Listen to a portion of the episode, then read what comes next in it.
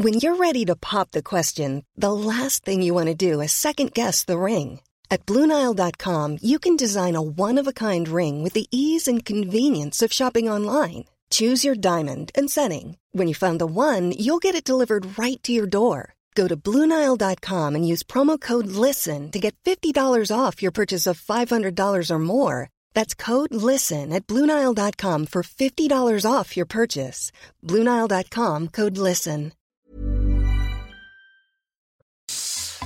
Bonjour à tous et bienvenue ce matin à l'heure des pros. Je pensais hier soir à Valérie Pécresse, à Marine Le Pen, à Éric Zemmour en écoutant Emmanuel Macron et je me disais que ce n'est pas gagné pour ceux qui veulent déloger le président de l'Élysée. Dans cet exercice de pédagogie, Emmanuel Macron montre une intelligence dégage une sérénité, affirme une expérience peu commune. Ce que je dis là ne vaut pas adhésion à son quinquennat. J'observe simplement un virtuose de la vie politique qui joue une division au-dessus de ses concurrents. Si vous nous suivez tous les jours, vous connaissez les critiques que nous formulons sur son action, sur la réforme abandonnée des retraites qui n'était ni fait ni à faire, sur les masques imposés aux enfants qui sont une erreur ou sur des changements de pied qui révèlent une absence de conviction. En revanche, quand il s'agit de séduire ou de convaincre, diront ses supporters, d'endormir ou d'hypnotiser, répondront ses détracteurs, Emmanuel Macron est dans son jardin. Est-ce que le verbe suffira dans cette campagne présidentielle? Est-ce que ça se jouera là-dessus? Ou est-ce que la détestation qu'il inspire souvent, la colère qu'il provoque parfois, la déception qu'il avive fréquemment, est-ce que ces éléments seront plus forts que l'adhésion qu'il suscite? Question pour une campagne. Bonjour euh, Marie-Estelle Dupont, bonjour euh, Monsieur Guibert. Bonjour Monsieur Pro. Très heureux de vous revoir à cette table, donc. toujours un plaisir. Bonjour euh, Monsieur Begley, la Chine et l'Occident. 20 siècles d'histoire, destin et de, de revanche. Vous êtes en pleine actualité. Et, euh, Notre numéro double, valable 15 jours. Ah oui, est-ce que vous travaillez pas là, la semaine prochaine Notre numéro double a toujours été un numéro historique. vous, vous partez en vacances Euh, Pas moi, mais d'autres, oui. Bon. et, euh, et, et Jean-Claude Dacier Tout Bonjour. va bien, cher Jean-Claude? Bon, on parlera évidemment d'Emmanuel Macron. Chacun a sa perception. Hein. Bon, vous connaissez notre honnêteté euh, ici intellectuelle. On peut à la fois le critiquer et trouver que artiste. Voilà, un artiste. Qu'est-ce que vous voulez que je vous dise? Et euh, c'est peut-être d'ailleurs euh, d'autant plus dangereux euh, d'avoir un artiste parfois. Ah, il arrive parfois aux artistes de tomber à côté du filet. Ça peut Bon, arriver. simplement, je voulais vous commen- commencer cette émission par une histoire. Euh, moi, j'aime bien, comme vous le savez, la presse quotidienne régionale. Oui. Bon, Oui. Je la lis quotidiennement euh, grâce à Caféine. J'ai trouvé cette histoire qui est tellement symbolique de, euh, du moment que nous vivons, qui est tout à fait exceptionnel, bien évidemment. Dans toutes les écoles, ça se passe pas comme ça. Mais ça montre, comment dire, ça montre l'état d'esprit, le climat du pays de certains. Un élève de 6 ans a été refusé à l'entrée de son école pour non-port du masque. Euh, on va essayer d'avoir d'ailleurs le journaliste qui a écrit euh, dans la dépêche du midi ce papier.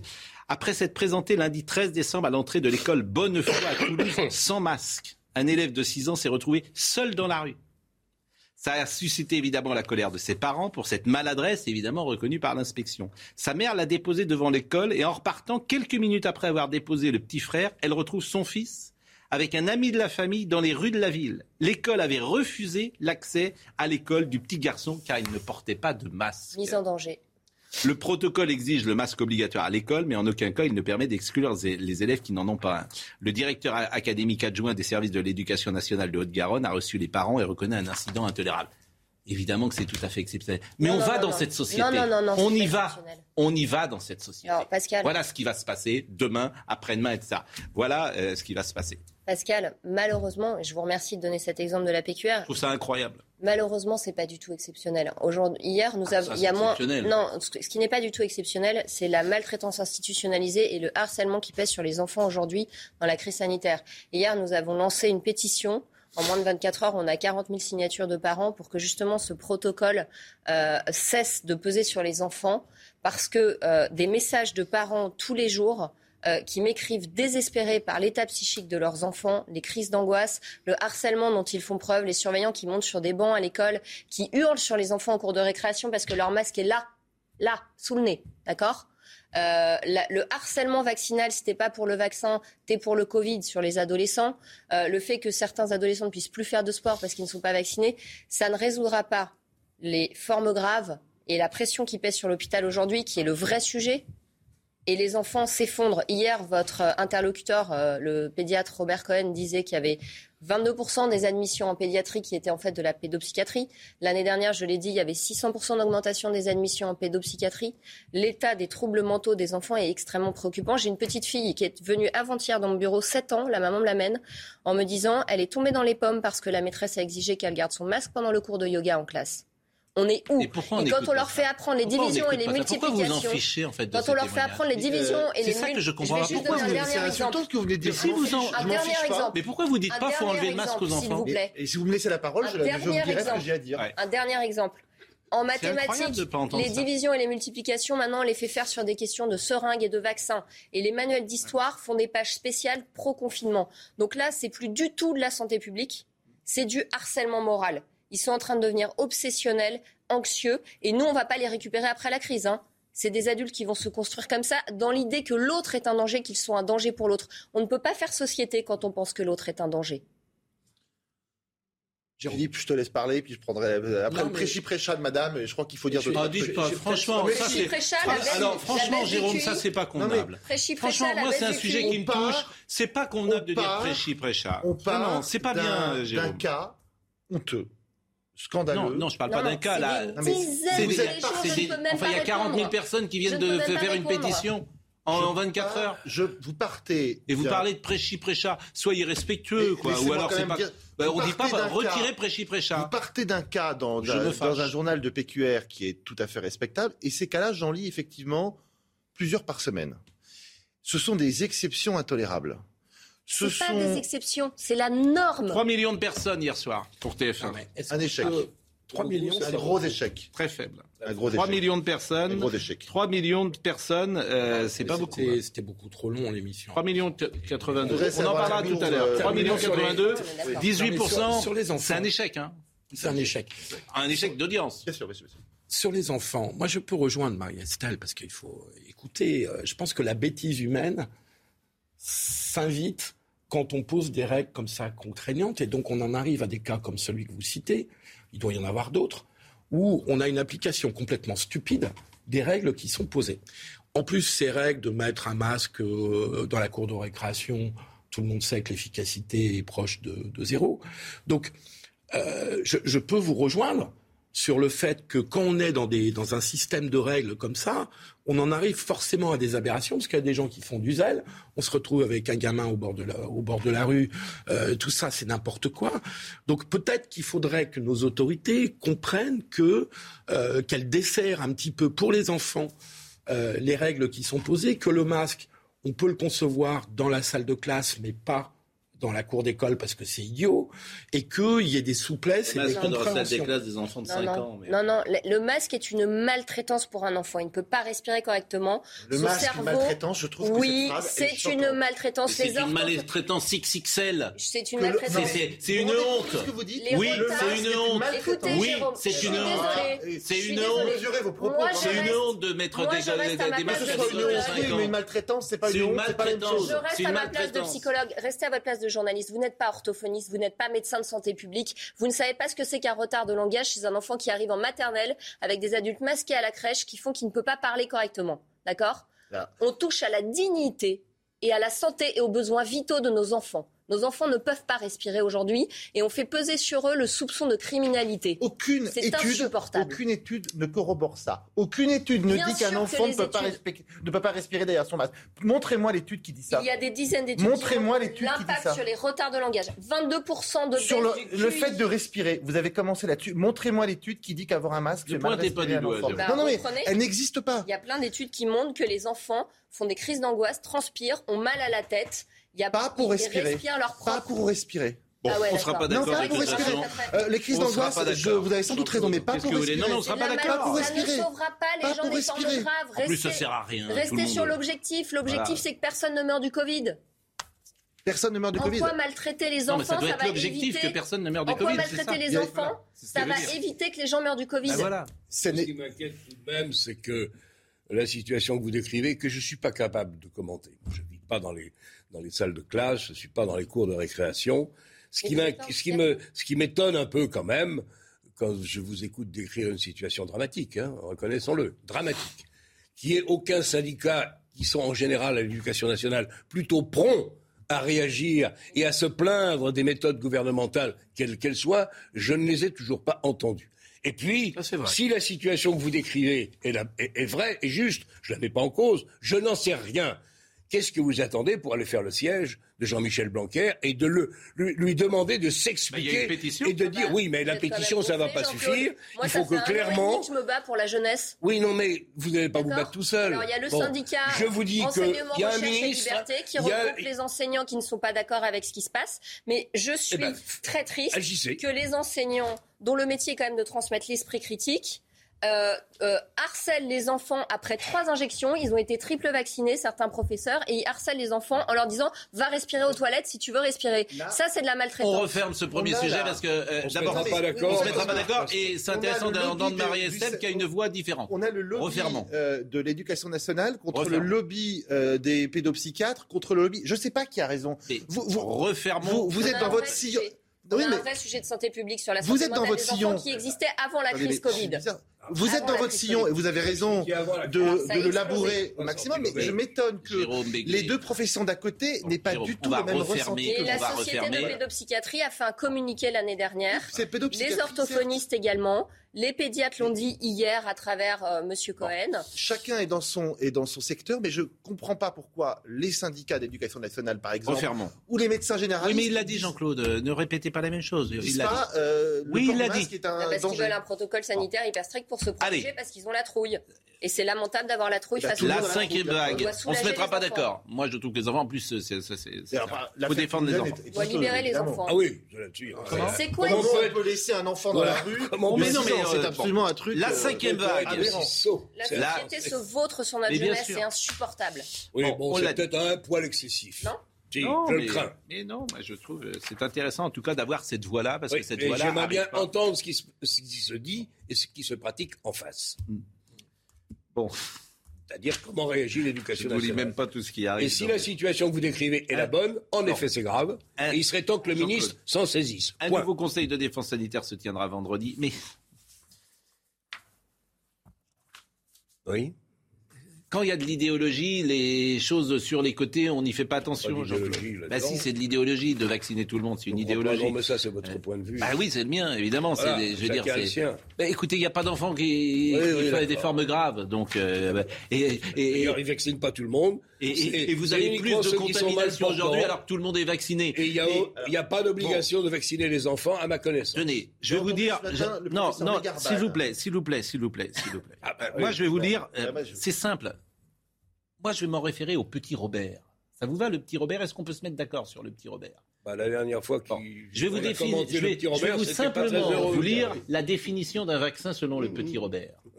Substance pathogène qui, inoculée à un individu, lui confère l'immunité contre une maladie. Je n'ai rien d'autre à ajouter. Ah oui. C'est tout. Je n'ai rien, je n'ai rien d'autre à ajouter. Je n'ai rien d'autre à ajouter. La cinquième vague. Il y a on 11 peut- je n'ai- vaccins obligatoires chez les enfants. donc Je n'ai 11 rien d'autre à ajouter que ce que j'ai dit. Il y a donc 11 Cinquième pathogènes qu'on injecte aux enfants à l'âge de 3 ans, 4 ans. Non, la phrase la plus importante, c'est lui confère l'immunité contre une maladie. C'est ça la phrase Il n'y a importante. pas de temps d'immunité? Lui confère l'immunité contre une. Non, mais entre la définition du petit Robert Allez, allez, allez, et allez, un allez. virus nouveau Allez, qui vient d'arriver avec une science qui s'efforce rapidement, dans les meilleurs délais, de trouver une, situation, reconnaissez que c'est vrai que c'est pas simple. C'est vrai que la science, là aussi, a essayé de- de- de- d'avancer à tâtons sans faire de bêtises. Honnêtement, on n'a peut-être pas un vaccin parfait. Ça nous a quand même, à mon avis, et de par le monde, pas seulement chez nous, ça a quand même pas mal aidé. Essayez de le reconnaître. Mais nous le.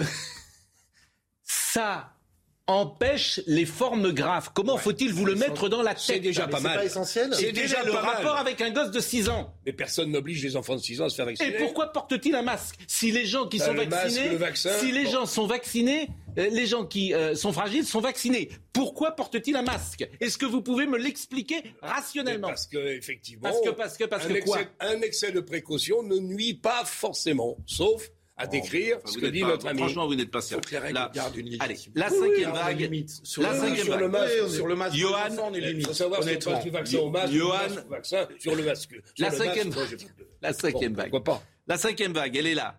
Euh, un nouveau conseil de défense sanitaire se tiendra vendredi pour examiner d'éventuelles mesures complémentaires. On va être à Carnot d'ailleurs.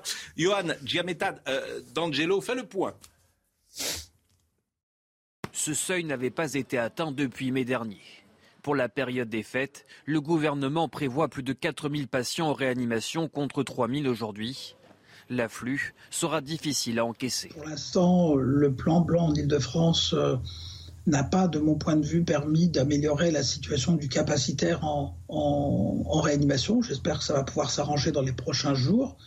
Mais on, subit effectivement une, une, montée de la tension euh, et des sollicitations pour prendre de nouveaux malades. Malheureusement, euh, par exemple dans mon service, actuellement on a fermé trois lits supplémentaires par manque de personnel soignant. Et la propagation fulgurante du variant Omicron pourrait aggraver la situation. Selon les autorités sanitaires européennes, la vaccination seule ne suffira pas à la contrer. Face à cela, le gouvernement s'apprête à annoncer de nouvelles mesures. Un conseil de défense se tient demain. Avec les, dispositions qui sont actuellement en vigueur en France, eh bien, on n'arrive pas à freiner et à ralentir la propagation euh, virale. Les médecins appellent surtout à redoubler de vigilance pendant les fêtes car limiter les contaminations, c'est aussi limiter l'affluence dans les hôpitaux. Je fais juste une parenthèse parce que je reçois plein de SMS que je ne peux pas évidemment vérifier. Le collège Saint-Jean-Baptiste à Guérande. Saint-Jean-Baptiste à Guérande menace d'une heure de colle tout enfant qui ne porte pas convenablement le masque. voilà où on en est. Mais c'est débile voilà où on en est. le collège Saint-Jean-Baptiste à Guérande. Je ne peux pas répondre tous les jours aux messages Absolument, c'est fascinant le monde que vous êtes en train de construire. Mon enfant a eu zéro parce que son masque était sous le nez. Tous les jours, j'en ai des dizaines. Je ne peux Et même ça, pas l'éducation nationale, faut le dire à Monsieur Blanquer.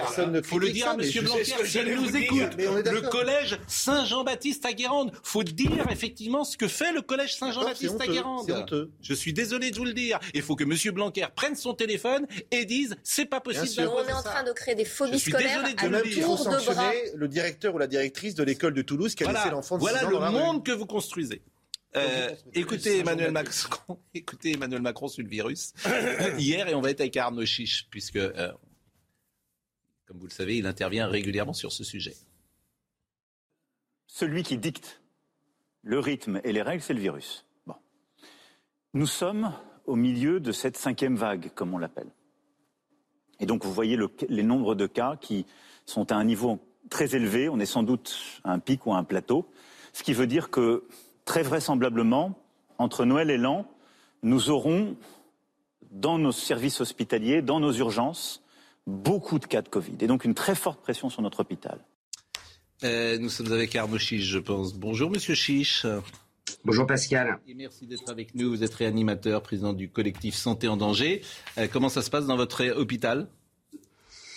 On a en permanence entre 80 et 100% de nos lits de soins intensifs occupés par des patients Covid, euh, en sachant qu'on n'a pas énormément de lits de soins intensifs parce que médicaux, parce que je travaille dans un établissement qui fait surtout de la chirurgie, mais la situation dans les services de réanimation euh, des Hauts-de-France est très compliquée. On a des taux d'occupation déjà maintenant de entre 60 et 85 euh, par les, les, les, patients Covid. Donc en fait, euh, effectivement, euh, quand on nous annonce un pic, très bien, très très bien, bien sûr. C'est très très bien d'informer les gens et les Français parce que les Français ils prennent l'information. Puis je serais, moi, si j'étais pas soignant, quand j'entends ça, je me dis ah bon bah d'accord, mais qu'est-ce que je peux faire?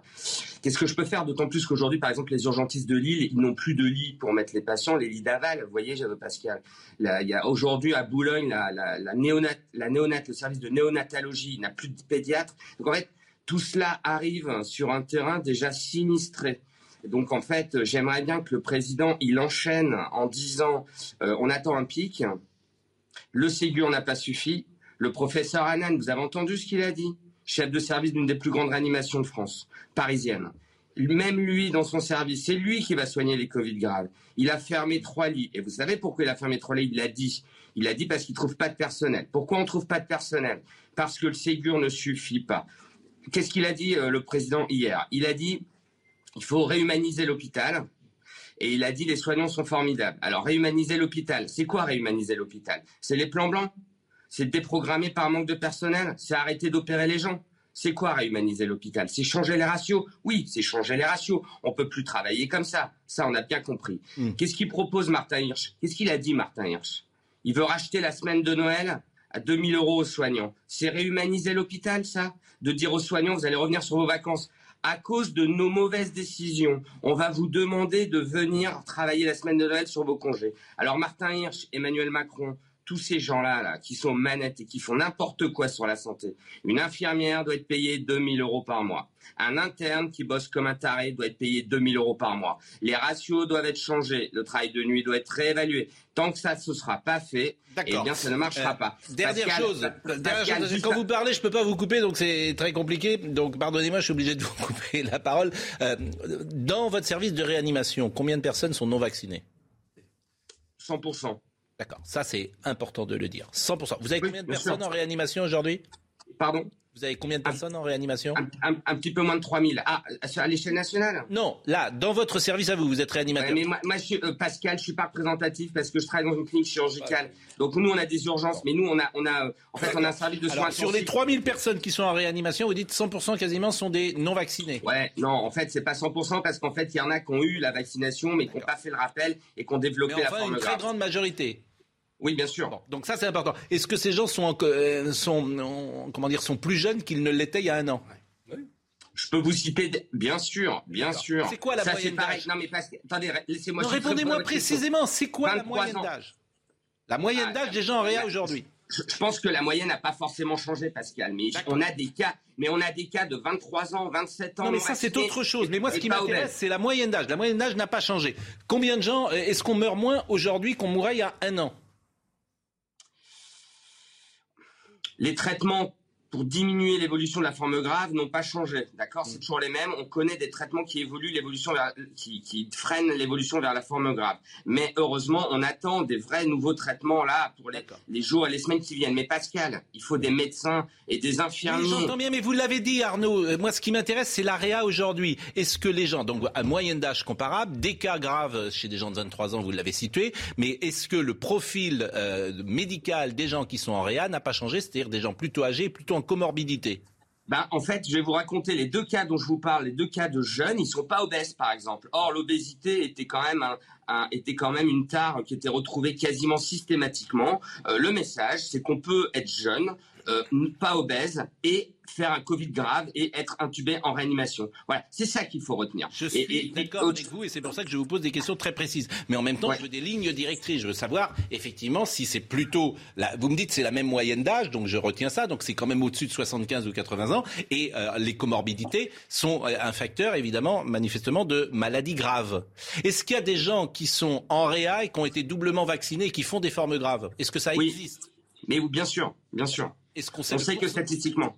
Voilà. Mais Pascal, Pascal, l'enjeu, c'est pas d'être descriptif ou contemplatif de ce qui se passe. Non, mais oui, non, mais Pascal, Pascal, c'est important. Ce qui est important, mais ce qui est important, c'est que Macron, il est conscience de la to-do list santé qu'il doit faire à partir de maintenant. Quand il dit qu'il doit réhumaniser l'hôpital, on s'en fout des grands mots. C'est un homme de grands concepts, Emmanuel Macron. Hein, il fait des déclarations d'amour aux soignants, et puis au moment de leur tendre la main, il n'y a plus personne. J'allais dire mettre la langue. C'est la meilleure critique sur l'émission. Il n'y a, plus personne. Donc en fait, il doit surtout lancer une commission santé, mettre des gens dedans de confiance, des gens proches du collectif Santé en danger, parce que nos propositions, il les a sur son bureau mm. depuis des semaines et des semaines. Nous, on sait ce qu'il faut faire. Ça va prendre Arnaud, du temps. je sais, vous l'avez dit. Pardonnez-moi, je vous l'avais dit. Vous le répétez. Il n'y a pas de Mais vous êtes à la limite, effectivement, de, et on va marquer une pause après. Euh, vous êtes à la limite de l'intervention d'Emmanuel Macron hier. Et c'est ce que j'ai dit tout à l'heure. Est-ce que le verbe suffit Qu'Emmanuel Macron soit très séduisant, très convaincant, très intelligent, très doué, tout ce que vous voulez, il n'y a pas de souci. Tout le monde est d'accord. Mais est-ce que l'action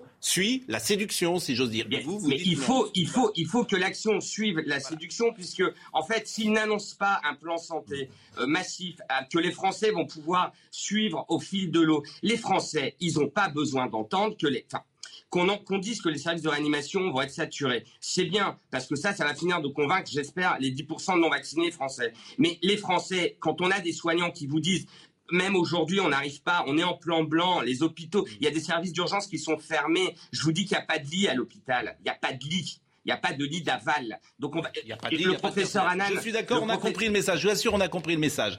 Je suis obligé à chaque fois de vous couper. C'est pas agréable parce que je fais la police. Merci en tout cas, Arnaud On Merci une première pause. Merci vraiment à vous et bon courage parce que euh, c'est euh, pas facile. Euh, la pause. On va continuer de parler de la cinquième vague, évidemment d'Emmanuel Macron, évidemment d'Éric Zemmour qui a répondu ce matin, de la SNCF, parce que la SNCF, visiblement... Il y, a grève. Oui, il y a grève, mais ils ont, ils ont, donné déjà. Ils ont, lâché un peu. Moi, je pensais qu'il n'y aurait pas grève, je me suis complètement trompé. Oui, mais vous allez voir que vous allez peut-être avoir raison samedi. Avoir raison vous n'aurez pas raison vendredi, mais vous avez raison À l'heure actuelle, quand même, et le président n'en a pas parlé hier, parce que ça, c'est la réalité du pays, il y a quand même des milliers, des dizaines de milliers de gens eh qui se demandent comment ils vont aller réveiller leur famille. C'est ça qui me gêne, voyez-vous. L'émission était enregistrée dimanche. Je sais qu'elle était enregistrée. On pouvait faire un petit rajout. Ou alors, on fait des émissions en direct. Bref. On a, sans, on a sans doute tort. La pause, à tout de suite. Rendez-vous avec Jean-Marc Morandini dans Morandini Live, du lundi au vendredi, de 10h30 à midi. Bon, on a une pluie évidemment de parents qui nous appellent euh, sur euh, les masques avec les enfants. Bon, alors euh, la cinquième vague, et, vraiment c'est important de, il me semble, d'être à charge comme à décharge sur cette maladie, cette pandémie. Là, on va voir par exemple le témoignage d'un malade qui euh, regrette de ne pas s'être fait vacciner. Ah. Parce qu'il est euh, dans une situation gravissime. Donc voyez ce sujet. De l'oxygène. Et quand on pourra arrêter complètement l'oxygène, là, vous pourrez rentrer à la maison. Karim n'est pas vacciné. Dans sa famille, personne ne l'est. Ni sa femme, ni ses trois enfants. Hospitalisé depuis trois jours pour insuffisance respiratoire, il a des remords. Je peux citer la peur du vaccin qui m'a fait ça aussi tout ce que j'entends, ceci, comme quoi, le vaccin peut avoir des, des percussions derrière, toutes ces conneries-là en fait. Cet homme de 48 ans se sait désormais entre la vie et la mort. Il regrette et lance un appel à la vaccination. Demain, si je m'en sors mieux, faut euh, il, faut, il faut que j'aille me vacciner. Je conseille à tout le monde d'aller se faire vacciner parce que toutes ces conneries-là qu'on entend dans votre tête, là, dans YouTube, euh, la théorie des complots, toutes ces conneries-là, il faut, faut vraiment gommer ça, quoi. Faut fort, fort. Faut que les gens se réveillent un peu, quoi. À l'hôpital André Grégoire de Montreuil, 40 patients Covid ont été pris en charge ces deux derniers mois.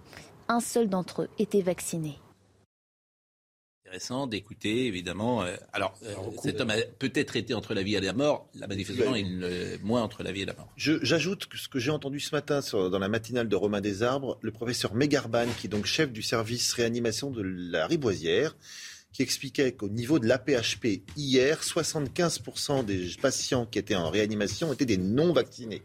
75% des, des, des, Alors ça dépend de ce qu'on appelle non-vaccinés. Faites très attention. Hein. Il l'a dit tel parce quel. parce qu'on considère maintenant les non-vaccinés. Même les gens qui ont eu deux doses et qu'on pas le rappel. Je... Non, c'est ça. Bah, si, je peux pas vous dire autre chose. À partir du 15 janvier, c'est ça. Mais je peux pas vous dire. Il y a un chiffre qui vous déplaît, vous en contestez, vous en contestez la véracité. Mais ce qui est étonnant, c'est que vous êtes journaliste comme moi et vous ne prenez les choses sans esprit critique. Je vous dis, aujourd'hui, on considère des non-vaccinés, même s'ils ont reçu deux doses. Je ne peux pas vous dire autre chose parce que c'est vrai. Ça dépend de l'âge qu'ils ont, puisque les plus de 65 ans, ils sont considérés comme non-vaccinés. C'est pas ce que voulait dire Megarban. Megarban, quand il dit non-vaccinés, c'est qu'ils ne sont pas vaccinés. mais vous n'en savez rien, vous êtes pas. Bah oui, mais vous non plus. On est tous. Vous, contestez un chiffre Moi, j'écoute Megarban quand il dit j'ai les clients qui ne sont pas vaccinés. Ce que disent tous les médecins, tous, Bon, alors on peut critiquer. Effectivement, moi je suis le premier à trouver que le vaccin aurait dû mieux me protéger. Néanmoins, il n'y a pas de doute y a un sur progrès phénoménal on en a sur les formes graves. Jean voilà. on, on, est tous d'accord là-dessus. Il y a même pas. Eh ben alors on est tous d'accord. Eh ben on vaccine pas tout le monde. Ah non. Enfin. Ben si. C'est ça qui est complètement fou. Et notamment pas les enfants. Mais personne ne les oblige les vaccins. Mais ils sont pas vaccinés les enfants. Mais l'obligation elle arrive. Bah, il y a un pass à partir de 12 ans. Il y a un pass sanitaire à partir de 12 ans. Pardon de revenir sur la jeunesse, mais cette information apporte encore un argument à ce qu'on dit foutons la paix aux jeunes. C'est pas eux le problème. Les jeunes, c'est-à-dire entre, entre 5 Non, mais la pétition, la pétition, on a fait le choix de la cibler sur les, sur les, sur les enfants d'âge primaire. Mais en réalité, euh, moi j'ai constaté les dégâts psychiques sur les ados avant même de les constater. Les ados se sont effondrés avant les enfants. Je veux dire, le pass sanitaire pour les 12-18 ans, ça libérera pas l'hôpital et c'est une honte absolue. Alors écoutons l'obligation vaccinale, puisque Emmanuel Macron en a parlé hier. Il a dit en fait nous y sommes. Pour les adultes. Même pour tout le monde. Et demain on sera tous vaccinés. L'obligation sera pour tout le monde, vous verrez. Écoutons Emmanuel Macron hier soir.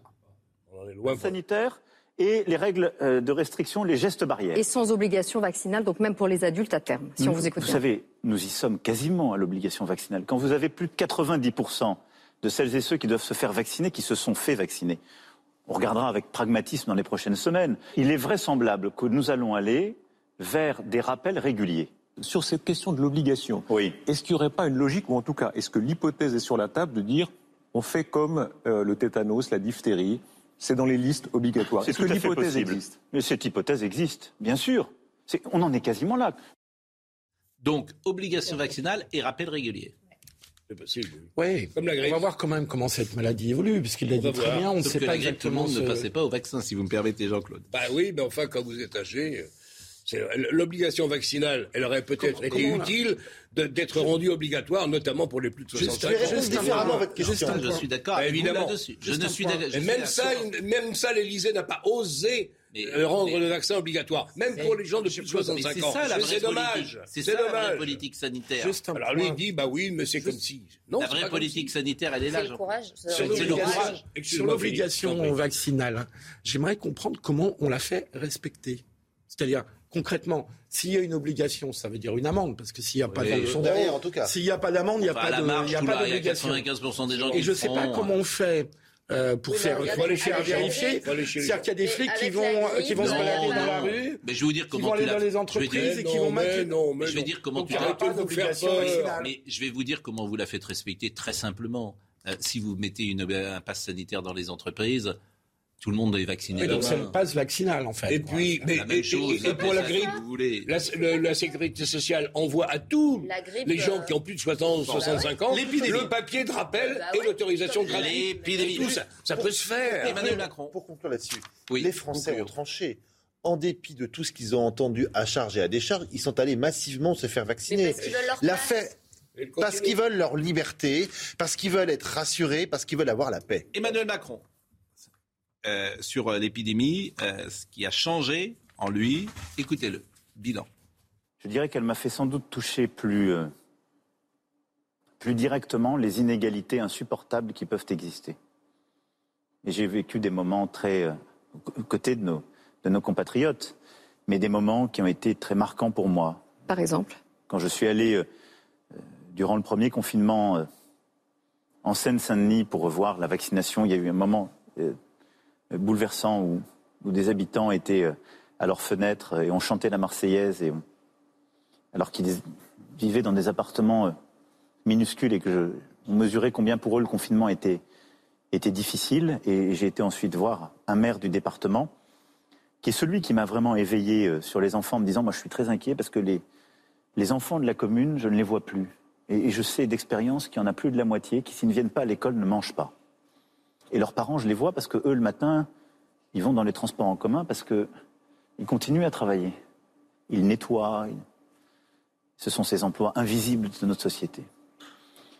Et c'est ce jour-là où j'ai décidé de rouvrir les écoles, pour le coup, quoi qu'il en coûte aussi, le 11 mai. Ce qui est fascinant, c'est euh, quand on écoute Emmanuel Macron, c'est qu'en fait, il est tout seul. Ils disent j'ai décidé, j'ai vu, etc. Il a bien raison, parce que ses ministres sont moins bons que lui. Honnêtement, moi, j'ai pas de conseil à lui donner dans la campagne présidentielle, mais moins tu verras ses ministres, plus il a des chances d'être élu. Hein à part de trois. À part de trois. Oui, mais, mais je suis d'accord avec vous. Ah, mais, vous voyez un pays sans gouvernement. Non, mais c'est un, comment dire, c'est un travers qu'on a rarement vu sous la Ve République. Il dit voilà, je suis allé, j'ai vu, j'ai décidé. Il le dit d'ailleurs avec une ingénuité qui est étonnante. Il pourrait dire nous, nous avons décidé, nous avons parlé, nous avons. Oui, dans la forme. Oui, il, pourrait utiliser la forme, mais qui ne dissimulerait en rien la réalité du pouvoir sous la Ve République. C'est le président, surtout sur des sujets aussi lourds que cela. C'est lui qui décide après avoir Oh bah Non, mais c'est-à-dire que là, il met en scène. Autre chose, Il met en scène le fait qu'il décide de tout. Oui. là, il aurait pu citer exactement. par exemple. Oui, exactement. Qui, je crois, en plus, c'était sur la ligne de rouvrir les, ah, écoles. Euh, donc, il les appelle même pas par leur nom. il y a une volonté. Il a d'ailleurs, je sais même pas s'il a cité le nom d'un ministre. Non, mais c'est lui qui a ministre une fois. Je sais même pas. Mais c'est lui a- qui est a candidat, Je crois qu'il n'a pas cité le nom de, de Véran une fois. Non. Même Je pas son pense- Premier ministre. Mais Pascal, fois. c'est lui qui est Mais candidat. d'un autre côté, il est... pris, Oui, euh, je suis d'accord, mais bon. Alors, avant de parler de la politique et d'un sondage arrive, je voulais juste vous montrer une petite vidéo qui tourne sur les réseaux sociaux et ces affaires de masques. Il y a une vidéo extraordinaire avec Jacques Attali. Jacques Attali reçoit deux jeunes. Bon, il n'a pas de masque. Bon, il est en face des jeunes qui ont un masque. Simplement, la jeune femme n'a pas le masque posé comme il faut sur le nez. Et il lui fait la réflexion une goujaterie quand même qui est assez étonnante quand même. Mais bon, c'est euh, le prince quoi. Le, Le prince. Bah, écoutez, en tout cas, c'est pas très classe. Vous voyez cette séquence? Ça n'a rien à voir avec euh, mon rôle de chef d'orchestre, mais qu'un artiste euh, est... euh, non, votre masque. Non mais vous Il est vous- gonflé. Non, mais vous vous rendez compte gonflé. mais, mais enfin, c'est c'est- Quelle arrogance, quelle sûreté de soi-même, c'est insensé. Votre C'est masque. gênant. Oh, C'est votre gênant. masque, jeune fille. mais c'est. C'est gênant. Je rappelle que voilà. Je ne le crois pas. Voilà. C'est- C'est c'est- c'est la gauche, c'est la gauche qui parle. pas C'est la gauche qui parle ses manants. Non, mais dans le ton, dans le ton, dans le ton, pas la gauche. Non. on entend très bien le plaisir d'humilier. Votre masque. C'est fascinant. Ces gens, prendre- ces gens me fascinent. Oui. Ces gens a- me Il faut fascinent. qu'elle le mette pour pas prendre tout le mépris dans la Ah ouais, figure. mais moi je me. tu te parles comme ça. Moi, je me lève. voilà, Ah, tu mais te moi, lèves je et puis tu pars, t'en- tu t'en vas. Tu lui dis mais vous Il êtes ne qui. Vous êtes qui de fou. Nous pour nous parler comme ça. c'est qu'il ne le porte pas. Mais lui, il le porte Il pas. est à la main. Il est à la main. Il a un masque blanc. Allez, on va la revoir, tiens, cette séquence. Il a un masque blanc. Allez, on la revoit parce que je Je la sais trouve. pas s'il faut faire de la publicité à ces gens-là. Ah si, parce que. bah, euh, Oh, C'est pas de la bonne pub, hein. Regardez, regardez, c'est regardez, regardez cette séquence. Ça n'a rien à voir avec euh, mon rôle de chef d'orchestre, mais qu'un artiste euh, est... euh, non, votre masque. Il a son masque à la main?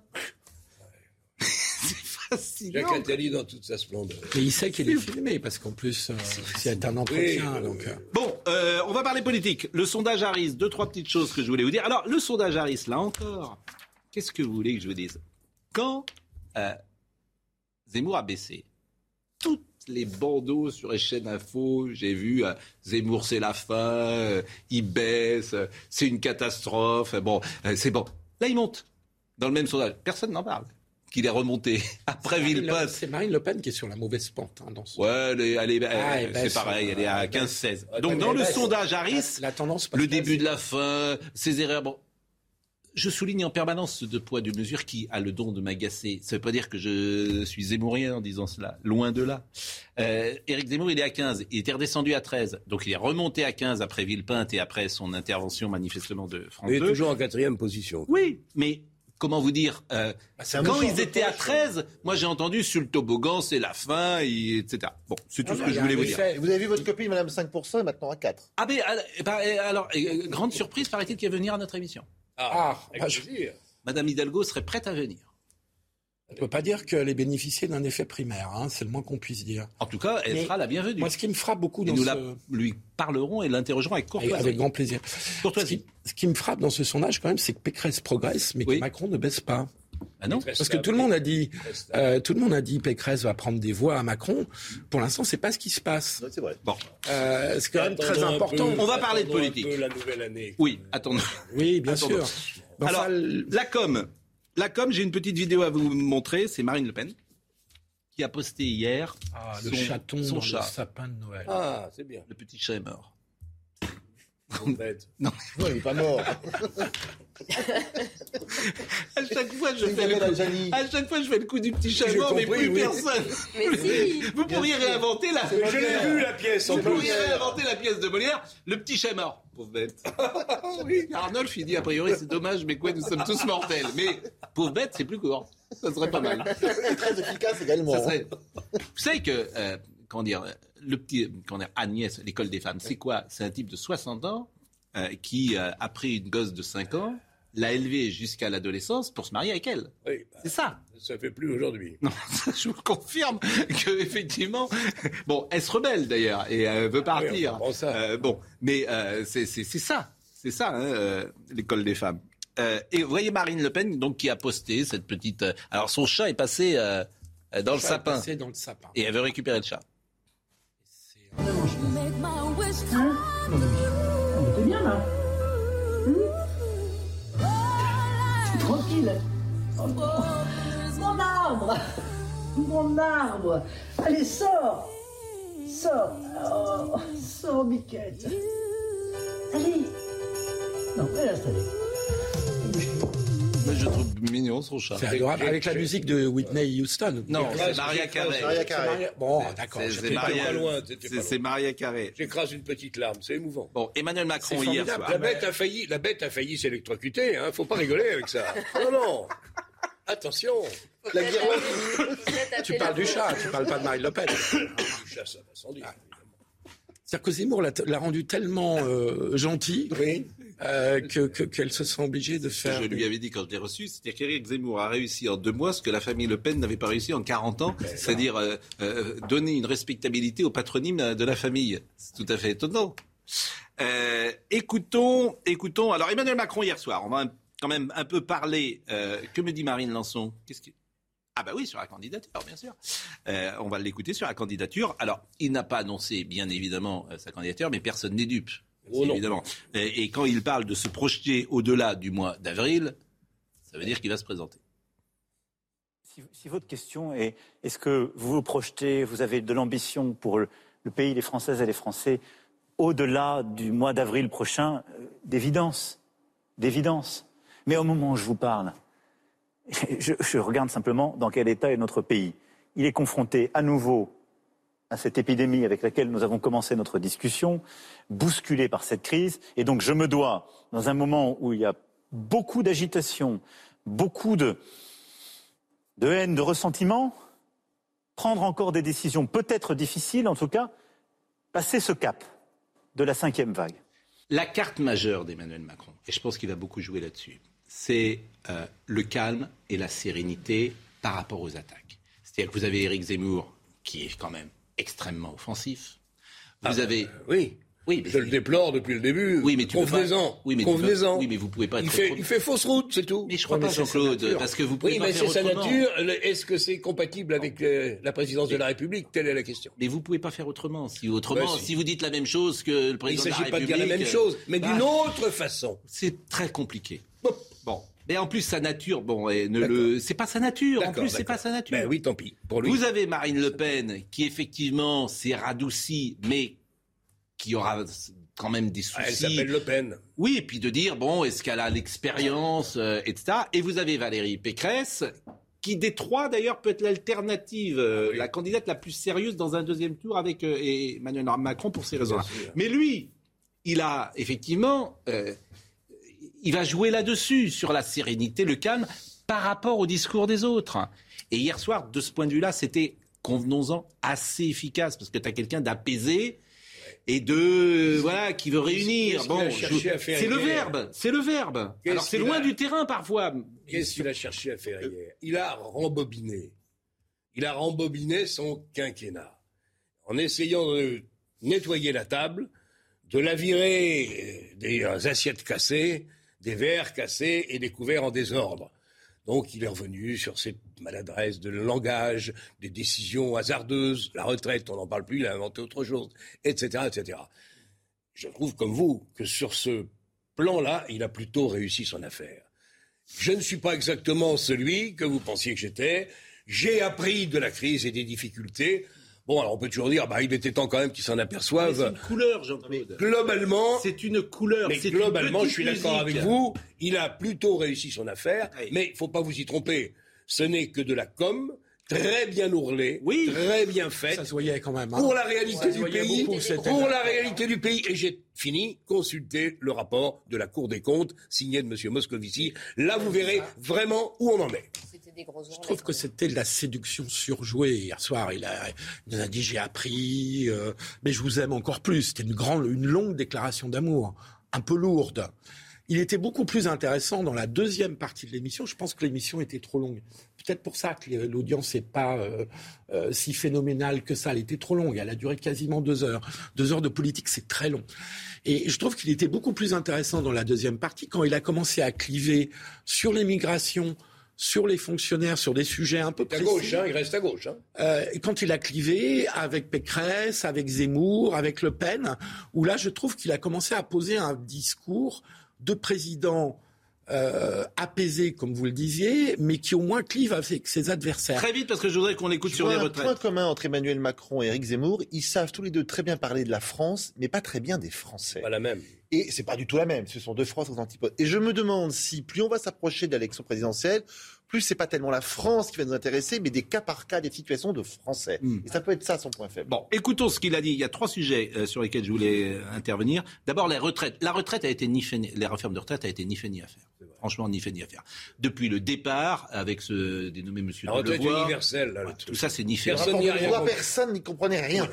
Non, mais si tout le monde a compris que t'étais de la. Non, mais- en ouais. deux minutes, t'avais compris que t'étais. Même en... son signataire Voilà. n'arrivait pas à expliquer ce qu'il voulait En fait, faire. si tu n'arrives pas avec une réforme de la retraite dans la seconde où celui qui est concerné prend le papier et se dit est-ce que je suis gagnant, est-ce que je suis perdant, si tu ne réponds pas à ce brief en monde peut 10 pas être secondes, t'es mort. Tout le monde peut pas être gagnant. Et si, tu, re- euh, par exemple, tu peux, le truc le plus simple, c'est que tu repousses l'âge de la retraite. Ouais, Oui, mais donc, ouais, oui. C'est tout. Mais là, il a pas besoin de, de il a, monter il a- des, il a- des il a usines à gaz. Écoutons, écoute- esquissé une réforme. Il va falloir regarder le détail Ouais. maintenant. Bon, hein. écoutons ce qu'il a dit. euh, écoutons ce qu'il a dit. euh, écoutons. Est-ce que vous pensez que j'aurais dû, en pleine pandémie, relancer une réforme des retraites? Est-ce que vous pensez que j'aurais dû, cet automne, relancer une réforme des retraites? Les commerçants m'ont dit, s'il vous plaît, on est fatigué. Ce n'est pas une urgence, ça ne changera pas les six prochains mois, ne le faites pas là. Il faut qu'on aille tous vers une sortie de ce qu'on appelle les régimes spéciaux.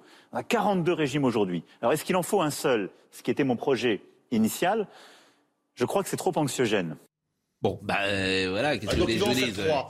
Un pour les salariés du privé, Oui. un pour les fonctionnaires et un pour les indépendants. C'est tout ce qu'on lui a dit quand même. euh, il dit aujourd'hui ce que tout le monde lui a dit euh, pendant euh, la réforme des retraites. hein. Il, a- vrai. il avait la tête dure parce que là, bon, il l'admet parce qu'il y a eu la pandémie. Elle lui a sauvé la vie, la pandémie, dans plein de domaines, si vous me permettez. Dans plein de domaines, parce qu'il aurait été en difficulté. On va marquer une pause, on va vous J'ai une remercier. petite info à vous donner. Oui, ah oui. Amazon a mis en ligne hier une fiche très bizarre Oui. annonçant la sortie le 17 février 2022 Oui. d'un livre signé Emmanuel Macron Ah, qui s'appellerait Ma France aux éditions de l'Aube. 17 février 2022, Ma France, ça sent le manifeste politique pour une réélection et le livre programmatique. Il va être candidat, à votre avis? Rigre. Vous savez comment il va Ça, annoncer sa info. candidature?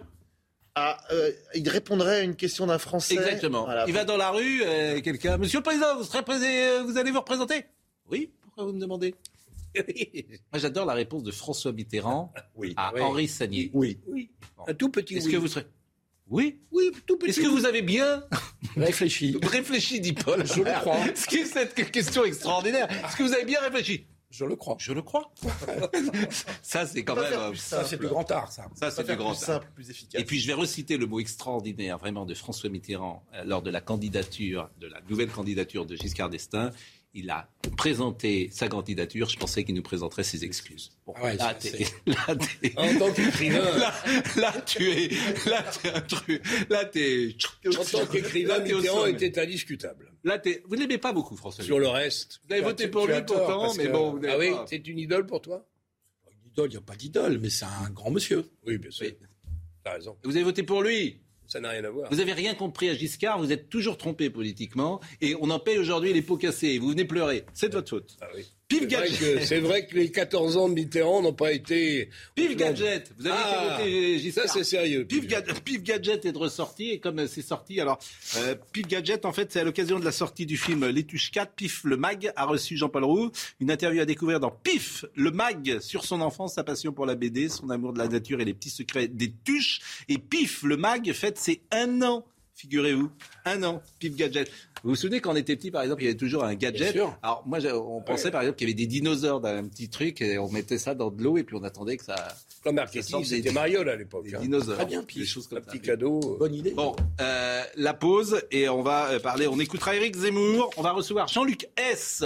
euh, on, euh, saison de merveilleuse et on va libérer, libérer, je- libérer, Notre Glé, camarade. libérer, camarade. Glé, Glé. La Chine et l'Occident, 20 siècles d'histoire de... Vraiment, j'ai envie de le lire. hein. La Chine et l'Occident, 20 siècles d'histoire de destin et de revanche. Eh ben, je vous le laisse. Merci, cher Jérôme. Et euh, Jean-Luc dans une seconde.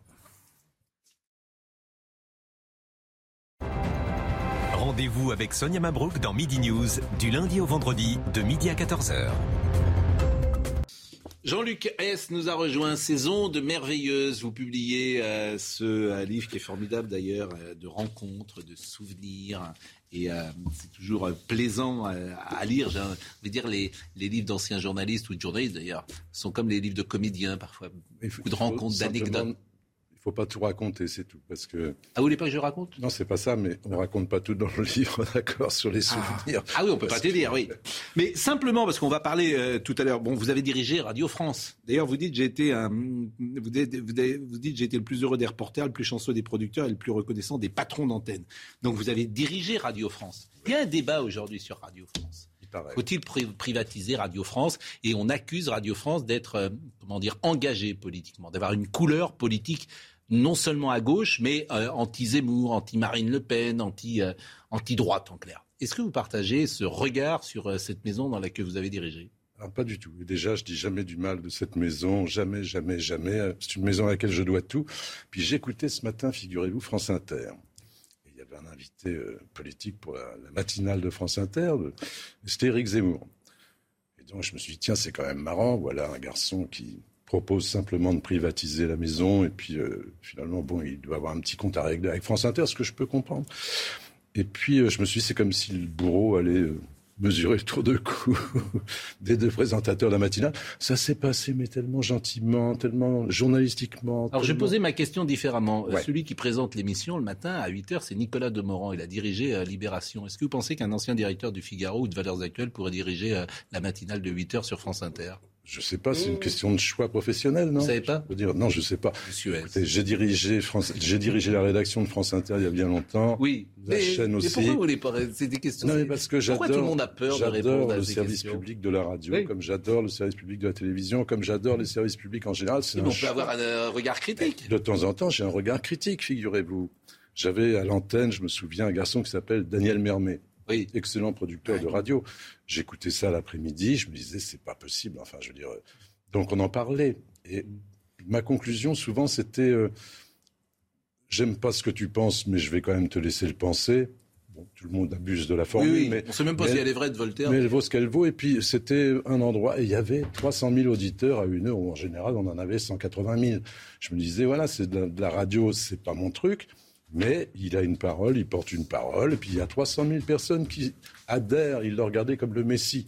Pourquoi pas?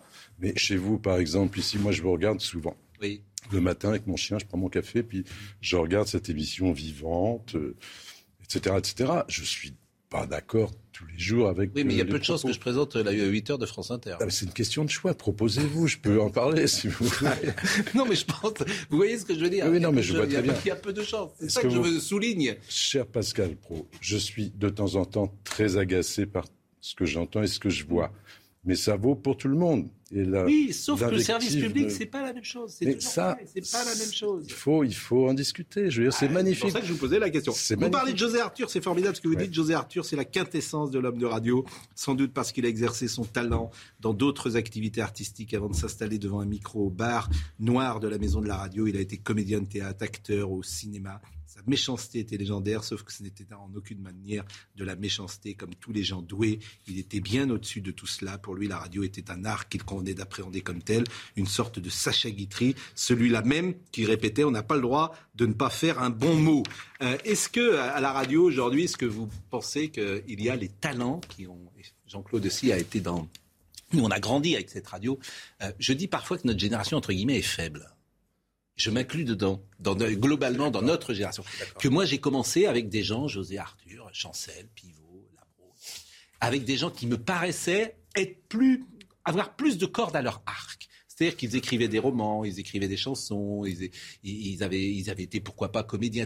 Ils avaient une palette que n'ont pas les jeunes journalistes aujourd'hui. Ils avaient, tous rêvé d'un parcours de vie euh, assez artistique, au fond. Hein. Tous les gens, moi, que j'ai aimé beaucoup, puis il y en a d'autres que j'aime encore, mais José, par exemple, c'était, il était destiné à autre chose que d'interviewer ou de s'auto-interviewer tous les soirs à la radio. Je veux dire, c'était quelqu'un qui avait une, effectivement une grande palette de talents, mais ils avaient eu des, chemins de vie complètement différents. Je pense à Bouteiller, euh, qui était journaliste un peu par accident finalement. Euh, il avait autre chose à faire dans sa vie. C'était un pianiste doué. Il était doué pour un tas de trucs. Et ils étaient moins formatés. On parle parfois avec l'ami Jean-Claude d'André Arnaud.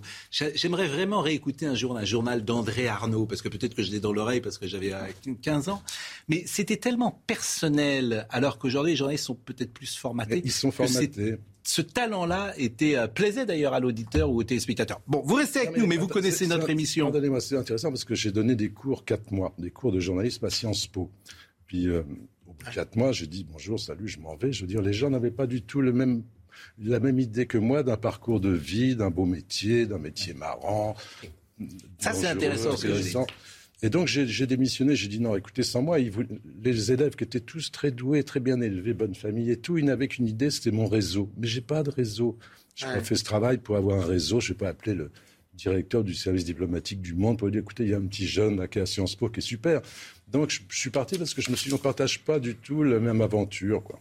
Bon, euh, revenons à Emmanuel Macron. Vous l'avez trouvé comment d'ailleurs hier soir? Écoutez, j'ai pas regardé. J'avais des amis à dîner. Les amis, c'est quand même prioritaire. Ah oui, mais ça, vous n'écoutez pas le Premier ministre. Vous aviez combien d'amis chez vous? C'est interdit J'en avais suffisamment pour passer une bonne soirée. J'ai regardé. Et vous leur avez demandé leur masque, euh, un test avant de rentrer chez vous euh?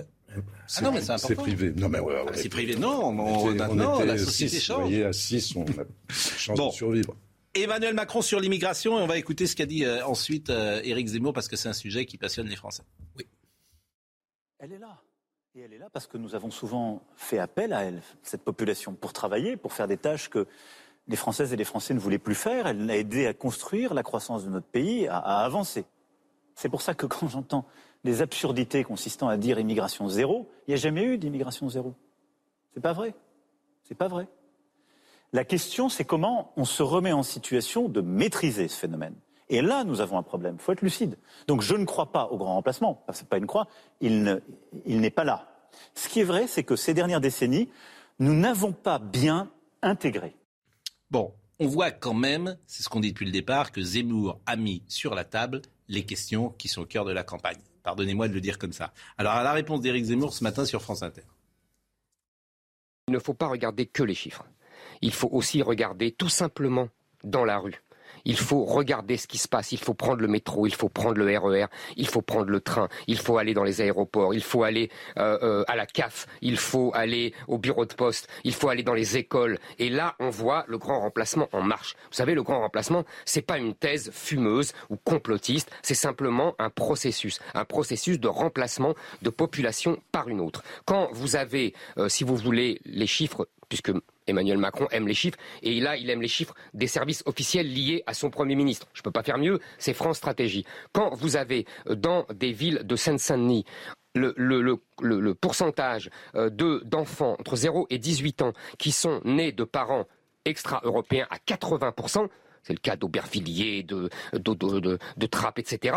Et ben là, vous avez le grand remplacement en marche. Il est inéluctable. Ça veut dire qu'il y a un remplacement de population par une autre. Euh, il dit il faut aller dans la rue, il faut pas regarder les chiffres, mais il faut regarder quand même les chiffres en moyenne sur le pays, parce qu'évidemment, la réalité de la Seine-Saint-Denis n'est pas exactement celle de la Creuse ou de la Loire-Atlantique. Donc son, son La Loire-Atlantique, je suis pas sûr que ce soit un bon exemple, cher ami. Parce que vous allez à Nantes, euh, la population a oui, changé. mais Nantes et puis la Loire-Atlantique, c'est pas la même chose. Ah, vous allez à Saint-Nazaire, la population a changé. Oui. Enfin, le grand remplacement, ça ne veut pas dire grand-chose. Dans la, en Seine-Saint-Denis, ça une nouvelle population qui n'existait pas il y a 40 ans, c'est assez simple. Oui, mais, on, peut, la dire sur la Seine-Saint-Denis, on ne peut pas le dire sur la France, honnêtement. ce qui m'intéresse dans ce débat, c'est que le président de la République a l'intention, je ne sais pas s'il y parviendra, mais il, a, il n'a pas, en tout cas, l'intention de mettre les problèmes de l'immigration au cœur de sa il campagne. Il a raison, il a compris. Peut-être, ça c'est votre point de vue. Je dis simplement qu'il a donné à gauche hier soir largement. Oui, mais il tient largement. que la gauche il a droit. et hein. puis, et ça veut dire aussi, à mes yeux, ça veut dire aussi qu'il va continuer de rester dans cette entre guillemets fiction, à mon avis assez paralysante, qui est de droite et de gauche. Et il reproche en même temps à Valérie Pécresse de vouloir faire la même chose. On rigole. En tout cas, sur l'immigration, il tient un discours que la gauche pourrait, une gauche sérieuse pourrait tenir et que la gauche sérieuse, la gauche ne tient plus. Donc, il tient un discours qui consiste à dire euh, on va, il faut beaucoup mieux contrôler et maîtriser l'immigration. Il en faut sans doute moins, mais on a besoin d'une immigration de travail. On peut avoir besoin de quelques étudiants qui viennent. Donc, il va être contre un. Vous combien il y a d'immigrés euh, ces dernières années qui entrent en France chaque année? Il y en a 275 000. 250, 260 par an. sous euh, Jean-Pierre Chevènement, il y en avait 100 000. Mais je, non, non, mais je pense qu'il n'est pas dans la réalité pas, de la pas situation chiffres, française. Mais évidemment, verra, hein. Et donc, il y a un la problème France ne peut pas accueillir. Il faut Voilà, avoir le il a courage de le dire et ce n'est pas Son discours, de. là, Il n'est pas au cœur des problèmes que pose l'immigration non contrôlée. Et je parle même, même de. Si, parce qu'il a posé Non, un point qui me paraît fondamental, qui est celui de l'intégration et des ghettos urbains. Ah, Parce que oui, savoir- Dupont. Est-ce qu'on est encore capable d'intégrer qui que ce soit Non, il, il en a parlé ça hier soir. hein. Il, Il a dit on a mal intégré, on les a mis. Il a raison, ce qui est mais ce qui est une réalité puisqu'on a mis tout le monde le au même endroit. Donc, euh, Absolument. Marie-Estelle Dupont. Ce qui est intéressant, c'est quand on demande aux gens ce qu'ils ont retenu de ce- cette prise de parole, personne n'a compris la même chose. Et ça, je pense qu'en termes de psychologie, c'est très le intéressant à quel point Voilà, Emmanuel Macron euh, s'est hypnotisé. C'est vraiment de la psychologie des foules, en fait. Et chacun projette euh, ce qu'il peut entendre. Mais personne n'a avec compris la même Pascal, Il a chose. été brillant hier soir dans le discours, mais c'est de la com. Bah, ça, il est très, il est malin, il, il sait Ouais, ménager ses Jean-Claude, effets. Il a le talent, ça ne veut rien dire. C'est de la com pour un président de la République. À partir du moment où il parle, c'est toujours de la com. euh, Quand il- vous êtes loin des réalités du pays, vous ne dites pas un mot de la grève de la SNCF qui va emmerder des millions de Français, vous faites de la com. C'était de la com. Jean-Claude, alors pardonnez-moi, c'était- c'est pas, c'était pas le, le- Ah ouais comment dire le, Bah, le débat d'hier soir. D'abord, c'était enregistré dimanche, Bah, c'est dommage. mais c'est pas de parler euh, de la ligne Paris-Marseille qui arrivera pas euh, vendredi à 17h20. C'était pas exactement l'objet du débat d'hier. Non, mais une grève tous les ans à la SNCF, ça c'est un vrai problème de société. Depuis 1947. Bon, Depuis non, mais 1947, franchement, faites pas semblant. Chaque année, Faites il y a pas eu, semblant de pas comprendre ce que je veux il dire. y a eu des mouvements de grève à la SNCF depuis Ben oui, 1947. ben oui. C'est la seule entreprise. Et là, ils ont relâché encore 900, 600, 300 euros, et apparemment la grève continue. Tout va bien. La sécurité. Un mot sur la sécurité. euh, écoutez le président Macron. La délinquance moyenne baisse, il y a des violences aux personnes qui augmentent, et on a cette insécurité du quotidien qui est insupportable pour nos compatriotes. Insupportable. Surtout quand on est fatigué par ce virus, etc. Et donc, euh, pour ça, il fallait rééquiper le pays, si je puis dire, nous réorganiser. Ça met un peu de temps. Donc, euh, nous avons déployé les 10 000 postes de policiers, de gendarmes, mais aussi de- d'enquêteurs, de, services euh, de renseignement. D'ici à la fin de l'année, dans tous les départements, il y aura plus de policiers qu'il n'y en avait au début de mon quinquennat. Certains, il y en aura beaucoup plus, mais il n'y en a pas où on en a enlevé. Ce qui est inédit. Et donc, on s'est réarmé pour qu'il y ait du monde sur le terrain. Sondage CSA pour CNews, la France d'Emmanuel Macron. Depuis le quinquennat d'Emmanuel Macron, la France est-elle moins sûre? 36% des gens le pensent. Plus sûre? 8% des gens le pensent. Ça n'a pas changé. 56% des gens le, le pensent. Ça n'a pas changé. Oui, mais il y a 36% quand même des gens qui trouvent que c'est moins sûr. hein. Globalement, euh, voilà, il y, a- il y a quand même plus d'un tiers des, des gens qui trouvent que ça s'est... Et ça s'est sans doute d'ailleurs euh, euh, aggravé. On a Et- et si parlé dix mille fois de ça, c'est la réponse pénale. On va pas refaire le débat. non. En revanche, écoutons euh, Gilbert Collard. Et écoutons euh, Gilbert Collard, et puis après, euh, on parlera du mea culpa du président de la République. C'est un échec euh, euh, terrible parce que les zones de non-droit existent toujours, parce que les quartiers perdus euh, de la République sont perdus pour toujours, et parce que la violence, il faut être sourd et aveugle pour ne pas le voir. Il n'y a pas une, matinée, une après-midi, une nuit euh, sans, sans, commissariat agressé, sans policier malmené. Et malheureusement, euh, ce pouvoir n'a pas pris euh, le problème de la sécurité avec euh, la gravité qu'il fallait. Bon, on peut dire qu'il y a consensus là-dessus. Ce pouvoir n'a pas pris le problème de la sécurité avec la gravité qu'il fallait. La réponse pénale est faible et euh, Trop tardivement, en tout cas. Oui, en fait, On a oublié de construire des outils, hélas, hélas, indispensables, Mm. qui sont les mètres carrés de prison. Quand on est confronté à une telle vague de, de difficultés dans la rue, faut avoir le moyen Mm. d'essayer de mettre hors du jeu, si j'ose dire, un certain nombre d'acteurs. On les a plus les moyens. Les juges font de la gestion carcérale. Ça n'a rien à voir avec une politique Non, pénale. certes, ils ont livré que 7 000 places de prison sur 15 000, je crois, qui avaient été promis en début de quinquennat. Mais le problème, il est en amont des places de prison. Il est sur le fait que euh, euh, entre la police et la justice, il y a une déconnexion et que la police rame pour faire son travail et que derrière, les juges n'appliquent pas les, les- les peines. Le mea culpa euh, d'Emmanuel Macron, parce qu'effectivement, euh, hier, il est revenu sur ses petites phrases, etc. Alors, est-ce qu'il est sincère, pas sincère? Est-ce que c'est de la com ou pas? Est-ce que euh, chacun interprète un peu comme euh, ce que vous disiez hein, Mais en psychologie des foules, l'effet d'hypnose, c'est quelque chose de très important. Et le titre, c'était Où va la France? On se demande à la fin de l'émission où va euh, Emmanuel? Bah, vous savez que Psychologie des foules, c'est un livre que j'ai sur mon bureau. De Gustave Lebon, mais c'est un, un basique. L'adolescence. Et il est facile. Bon, le problème, c'est Mussolini- C'est Mussolini qui en avait fait ça. Voilà, et, et voilà. son livre de chevet. Je conseille Et tout Hitler aussi, donc il a influencé et Hitler et mais Musso- Mussolini. Je conseille Donc euh, il de est vraiment pendant les vacances de Noël parce que exceptionnel, Gustave. sur ce phénomène de projection du surmoi, c'est-à-dire que notre instance morale oui. qui nous dit ce qu'on peut faire et ce qu'on ne doit pas faire et qui finalement est projetée sur une, une parole générale, le surmoi est projeté en fait. C'est-à-dire que la personne n'a plus sa propre responsabilité et parce qu'on a décrété que les, les enfants par exemple devaient porter le masque, on se permet d'être un petit chef sadisant et humiliant. Et ben c'est très éclairant et Non, je pense c'est- que beaucoup de gens devraient lire en ce moment parce qu'on comprendrait mieux les mécanismes de récupération de la crise sanitaire pour exercer un petit pouvoir qui humilie Ça, vrai, et vous qui raison. fragmente la société et qui est très dangereux pour la société. Écoutons Emmanuel Macron sur le mea culpa. Il y a des mots qui, qui, qui peuvent blesser et je pense que c'est jamais bon de. Et c'est même inacceptable. Le respect fait partie de la vie politique. Et donc j'ai appris. J'ai acquis une chose c'est qu'on ne fait rien bouger si on n'est pas pétri d'un respect infini pour chacun. Et je pense que. Vous manquiez de respect à l'époque? Et je pense que dans, certaines de mes, de mes, dans certains de mes propos, j'ai blessé des gens. Et je pense qu'on peut bouger les choses sans blesser des gens. Et c'est ça que je ne referai plus. Parce que, au moment où je l'ai fait, je n'ai pas mesuré que je blessais. Bon. Euh, en même temps, euh, dès qu'on parle, on peut blesser quelqu'un ou offenser quelqu'un. On est dans la culture de l'offense C'était aujourd'hui. l'exercice de communication dont parlait Jean-Claude. Oui, Alors, écoutons Éric Zemmour. fait. Il aurait pu passer à autre chose. Le Écoutons. Éric Zemmour qui a pointé une forme de narcisse hier euh, pendant euh, deux heures. Ils le sont tous. Ça, il faut l'être. Sur le fond, euh, comment vous dire, j'ai regretté que Emmanuel Macron euh, parle surtout de lui et assez peu de la France. Espèce de, de, de, de numéro de narcissisme euh, assez marqué, euh, de nombrilisme même. Euh, moi, je vous avoue que ça m'a pas beaucoup intéressé. Alors bon, euh, j'ai bien compris que euh, j'étais euh, sa cible euh, favorite. Non, il y a eu Pécresse aussi. Il y a eu Valérie Oui, Pécresse. sur le budget. Ouais. Ah ben ça, c'est des, des, des affrontements de technocrates. Euh, je leur laisse. Euh, quand il s'agit euh, du destin de la France, c'est moi qu'ils ciblent. Et d'ailleurs, c'est tout à fait légitime. hein. Je pense que euh, nous avons deux visions absolument antagonistes de la France. Vous disiez, Marie-Estelle, que chacun regarde l'émission euh, en fonction de son euh, prisme. Bah lui, il a regardé l'émission en disant Tiens, il parle de moi. Le président parle de moi. Jean-Luc. Moi, je trouve c'est formidable. Vous avez vu d'ailleurs l'ambiance à France Inter ce matin. C'est tranquille. C'est une bonne petite radio tranquille qui fait bien son boulot. Mais il faut vraiment un narcisse, il faut vraiment un narcisse extrême pour critiquer le narcissisme du président de la République.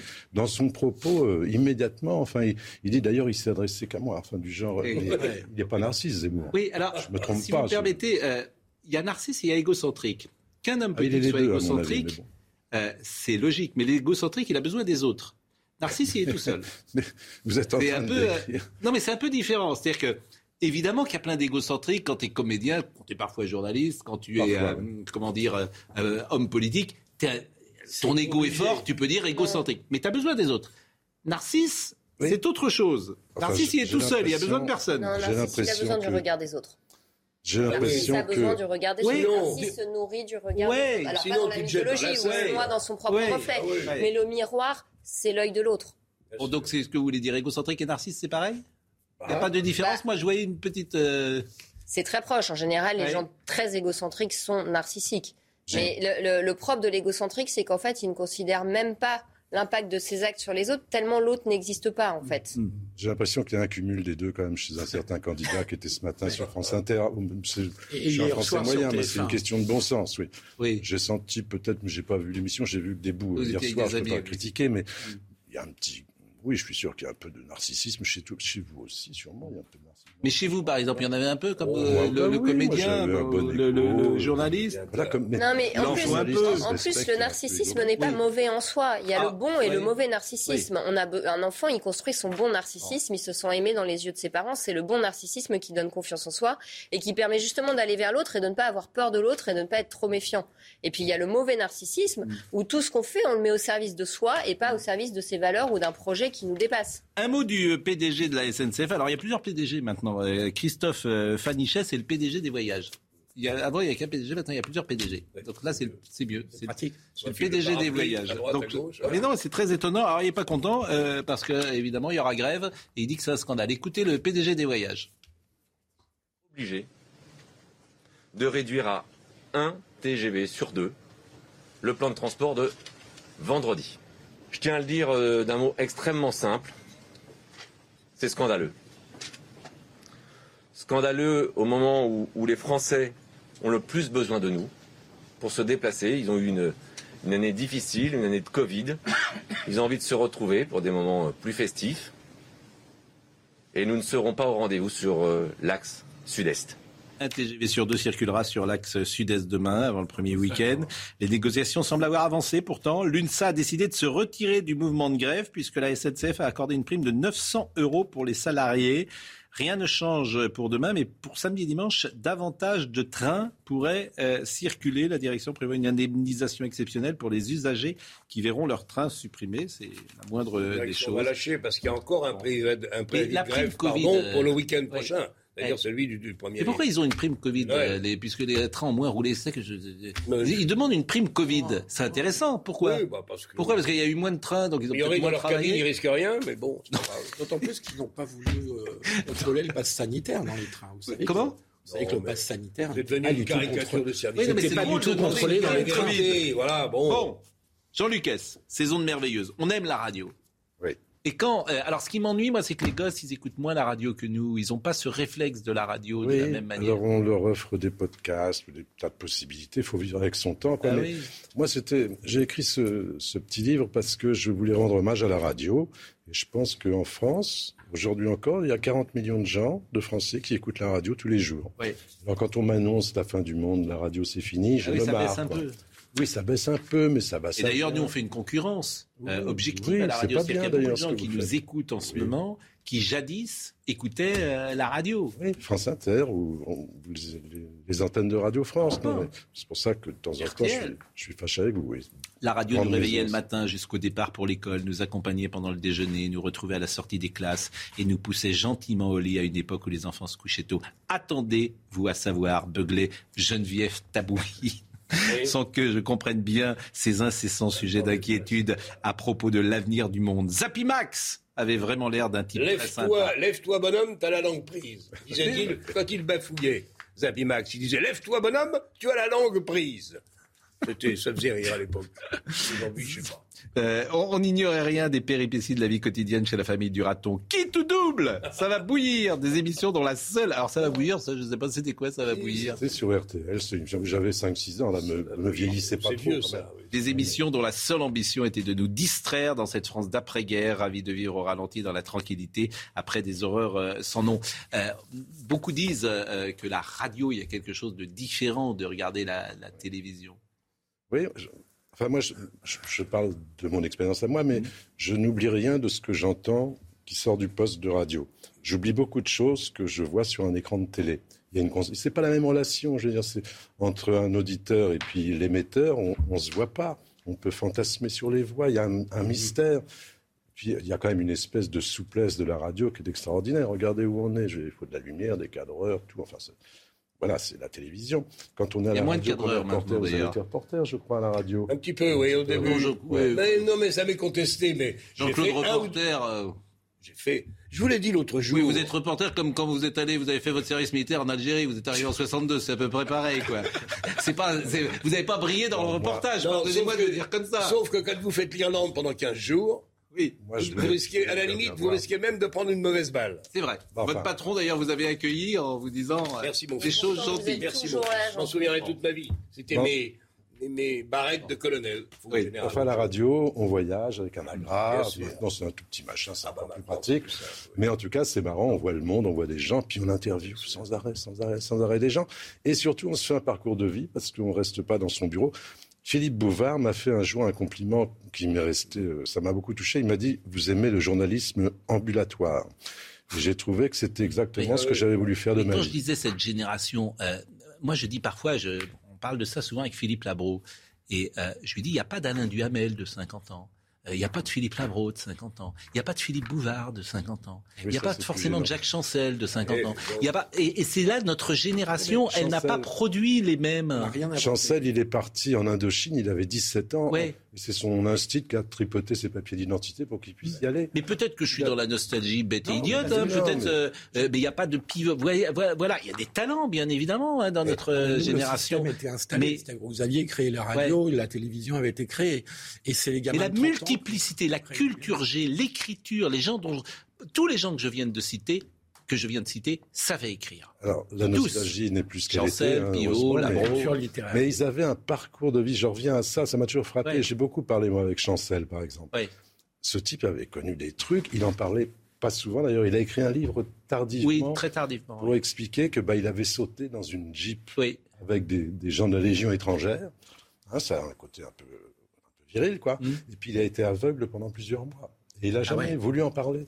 Et il l'a écrit à la fin de sa vie. Et on salue Martine Chancel parce que très souvent elle nous écoute. eh bien, on la salue. Donc, euh, euh, vous parlez de Jacques Chancel, il nous aura appris euh, une chose il faut savoir écouter si l'on prétend s'adresser aux autres.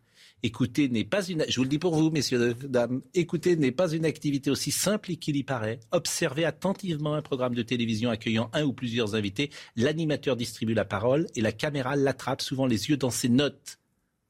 Ce qui revient à dire qu'il n'écoute pas celle ou celui à qui il a posé une question. Il ne faut pas quitter des yeux celles et ceux qui ont l'amabilité de bien vouloir se plier à votre curiosité. Moi, je suis d'accord avec vous. C'est pour ça que, par exemple, quand, modestement, quand je reçois quelqu'un, il n'y a aucune question que j'écris. Parce que, évidemment, tu as, un avantage à les avoir écrites, mais après, tu perds le fil. C'est ce qu'on est en train de faire en ce moment. C'est-à-dire tu perds le fil. Alors, il y a des avantages et des inconvénients, mais tu perds le contact. Moi, je faisais ça deux fois par jour. hein. Je faisais ça entre 13h et 14h et 18h et 19h. Et donc, je brouillonnais dans ma tête, évidemment. euh, Puis après, les notes poubelles. Bien sûr. Parce que sinon, je ne peux pas suivre une conversation Ah ouais. en fonction de moi, de, Ben, je de suis que je veux faire, de mon petit Je plan à suis moi. d'accord quoi. avec vous. Mais Chancel, c'était extraordinaire. Ouais, hein, Chancel, mais c'est, on, on réécouter de, des radioscopies, Ouais. c'est formidable. Alors, il était un peu cabotin, tout ça, mais Et modestement ça. cabotin. Et non, mais il entrait sans notes. Mais alors que c'était euh, Lévi-Strauss ou Georges Marchais, c'était pareil, quoi. Regardez la photo. Maurice André et les, euh, qui sera là dans quelques minutes avec Raymond DeVos et les ballets euh, d'Arthur. euh, Comment il s'appelait? D'Arthur Plachet, je crois, pendant le grand échiquier. Bon, ben votre livre est formidable, hein, bien évidemment, on pourrait en parler. Alors, vous parlez d'Yvan Levaille, vous parlez de. euh, comment dire, de, de, de beaucoup de témoignages, beaucoup de rencontres que vous avez faites. Radio France, euh, et- alors c'est bien parce qu'on parle positivement de Radio France, vous voyez, ce matin. enfin, Et- il faut. Oui, mais il y a parfois des sujets qui ne sont même pas traités, ça m'agace. D'accord, mais on, est, on a tous des raisons d'être agacés. Oui, mais, bon. Mais, mais, mais, c'est un. France Inter choisit public, parfois ses victimes. Il y a que les. Zemmour, on est privatisé par France Inter. Oui, non, c'est pour ça que ça m'a fait marrer ce matin. Je veux dire, personne n'a même soulevé le sujet. Je trouvais ça curieux. Ah bon Mais non. Vous n'en avez pas parlé C'est bizarre quand même. Bon, euh, on va. euh, Ouais, mais alors très vite parce qu'on est en retard. Très vite. 10 secondes. Voilà, 10 je voudrais secondes. juste dire aux parents que ça fait un an et demi que je vois leurs enfants et leurs ados s'effondrer et que je souhaite de tout cœur que plein de gens signent cette pétition et qu'Emmanuel Macron, qui a fois, parlé de l'égalité, ne laisse plus une classe être fermée. Oui. Je ne veux plus recevoir des messages. Vous ne pouvez pas prendre cette émission comme une tribune. Vous l'avez dit quatre fois dans l'émission. Là, franchement, Je c'est ne veux pas plus bien. qu'on ferme des classes. Bon, je suis d'accord avec vous, mais vous l'avez dit quatre fois. C'est pas Oui, une ben, je le tribune. répète. Oui, ben, je suis pas classe. content. Franchement, je suis pas content. Euh, en revanche, mon Noël à moi.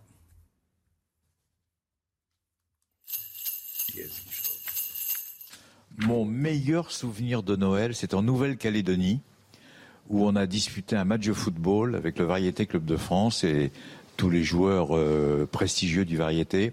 On a fait un match le soir de Noël à 19h en Nouvelle-Calédonie et on a réveillonné après avec nos adversaires, avec tous les néo-calédoniens qui nous avaient reçus d'une manière merveilleuse. On a chanté, on a passé un moment merveilleux de fidélité, d'amitié. J'ai trouvé ce moment euh, extraordinaire, non pas pour avoir joué au football, mais pour avoir joué justement au football le soir de Noël. Et après, il y a un Père Noël qui est arrivé, qui nous a fait des cadeaux. On était pourtant des adultes, etc. Eh bien, il y a un Père, on a recru au Père Noël, je veux dire, d'une manière euh, magnifique, alors qu'on était, on avait tous entre 30 et 40 ans. Grande voix de Radio France, l'ami Jacques Vendroux, qu'on salue parce qu'il nous écoute également euh, tous les matins. Merci beaucoup Jean Lucas, on aurait aimé euh, prolonger bien sûr, mais vous allez revenir nous voir, saison de merveilleuse, la radio à, à 100 ans. La chanson de Noël du jour, c'est les petits chanteurs à la Croix de Bois. Magnifique. Ça vous rappelle votre enfance, ça hein? Ils existent encore? Bien sûr. Ah, c'est pas les mêmes, hein. quelques bases quand même. Ils se renouvellent. Parce que ceux que vous écoutiez, ils ont 70 ans aujourd'hui quand il vous faut, étiez il faut des bases dans un, dans un cœur. Mais euh, c'est vrai que Noël à l'église est, est un moment particulier pour tous les catholiques euh, du monde entier qui vont se retrouver euh, à la messe de minuit, les chrétiens d'ailleurs aussi, je dis les catholiques, mais les chrétiens bien sûr. Euh, François Lemoigne était à la réalisation, Yannick était au son, Dominique Raymond était à la vision. Merci à Marine Lançon, à Arthur Murmuriot. Et puis un salut amical à Charlotte et Michael au café de la Cale à Sainte-Marine, me dit-on. Donc euh, je salue euh, Charlotte et Michael. Dans un instant, Jean-Marc Morandini, merci à tous.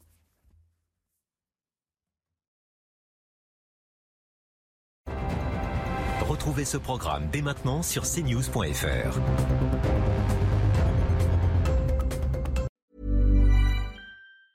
Planning for your next trip? Elevate your travel style with Quince. Quince has all the jet setting essentials you'll want for your next getaway, like European linen, premium luggage options, buttery soft Italian leather bags, and so much more. And is all priced at 50 to 80% less than similar brands. Plus, Quince only works with factories that use safe and ethical manufacturing practices. Pack your bags with high-quality essentials you'll be wearing for vacations to come with Quince. Go to quince.com slash pack for free shipping and 365-day returns.